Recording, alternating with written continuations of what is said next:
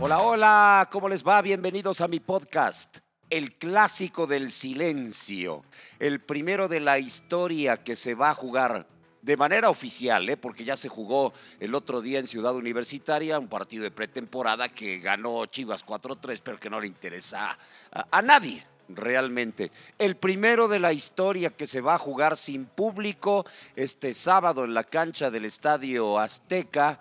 Eh, por el tema de la pandemia, primero la salud, eso es definitivo, pero que lo va a ser un partido muy diferente, definitivo también. No me imagino todavía las imágenes de este clásico a mí que, que la vida me ha dado la oportunidad de transmitir, de narrar una buena cantidad de este tipo de partidos, tanto en el Azteca como anteriormente en el Jalisco, ahora en el nuevo estadio de las Chivas. Es un ambiente verdaderamente peculiar el que se vive y Guadalajara no tendrá ese gran apoyo que suele tener en la Ciudad de México, en donde, pues me atrevo a decir, tienen más afición que en la mismísima Perla Tapatía. Eso va a ser lo, eh, muy distinto. El partido se va a vivir en definitiva un universo paralelo, un multiverso deportivo futbolero en el clásico al que no estamos acostumbrados. Lo normal sería con el gran ambiente, con el colorido, con los gritos, con,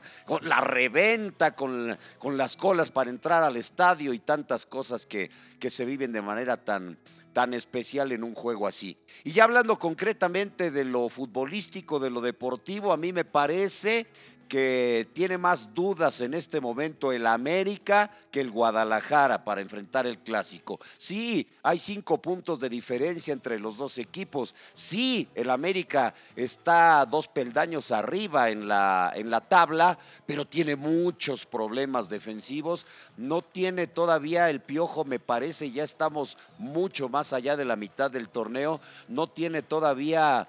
Eh, la solidez defensiva que podría esperar, pero, pero un ideal en el medio campo tampoco lo tiene. El ataque sí me queda muy claro y que si está listo Viñas y Henry Martín, pues entre los dos tienen los mismos goles que el Guadalajara y van para adelante y en cualquier momento hacen gol. Y tienen un gran arquero en la figura de Memo Ochoa, pero su defensa, que si línea de cuatro, que si línea de cinco, que si mete al joven Juárez, que si se les lesionó Bruno Valdés, que si Aguilera no está en su mejor tono eh, futbolero, que si el Hueso Reyes en su regreso no ha sido el mismo que veíamos en el, en el San Luis, que si la lesión obviamente y fuera toda la temporada de Bruno Valdés, pues eso es lo más importante, pero no ha encontrado en la defensa de, del América el punto adecuado para ya no recibir, sobre todo a pelota parada, eh, tantos goles. Ha recibido 15 en total y, el Guadalajara ha recibido 8. Hay 7 goles de diferencia.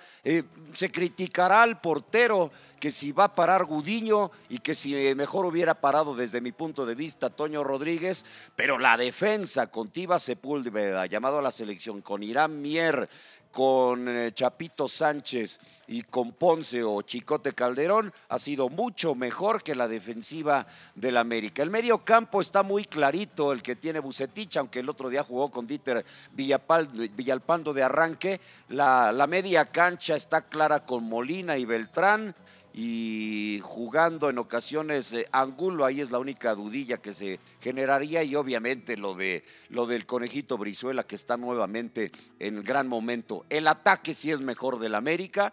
Uh, se ha mantenido apagado el del Guadalajara, aunque parece que pueden despertar Antuna y Alexis Vega y JJ Macías lo seguimos esperando en el torneo. Y en cuanto al director técnico, pues la experiencia que tiene el Piojo con el América pesa más que toda la experiencia que tiene Víctor Manuel Bucetich y sus títulos porque apenas va llegando con el Guadalajara, aunque es un maestro para mover piezas en los partidos. Yo le veo ligera ventaja al América en la dirección técnica para el clásico que la que podría representar el gran Víctor Manuel Bucetich. Portero, no hay duda, el América, defensa, no hay duda, el Guadalajara, media cancha, no hay duda, la de Chivas, delantera, no hay duda, la de el América. Para mí, apenitas, pero va a ganar el Guadalajara, el clásico del silencio.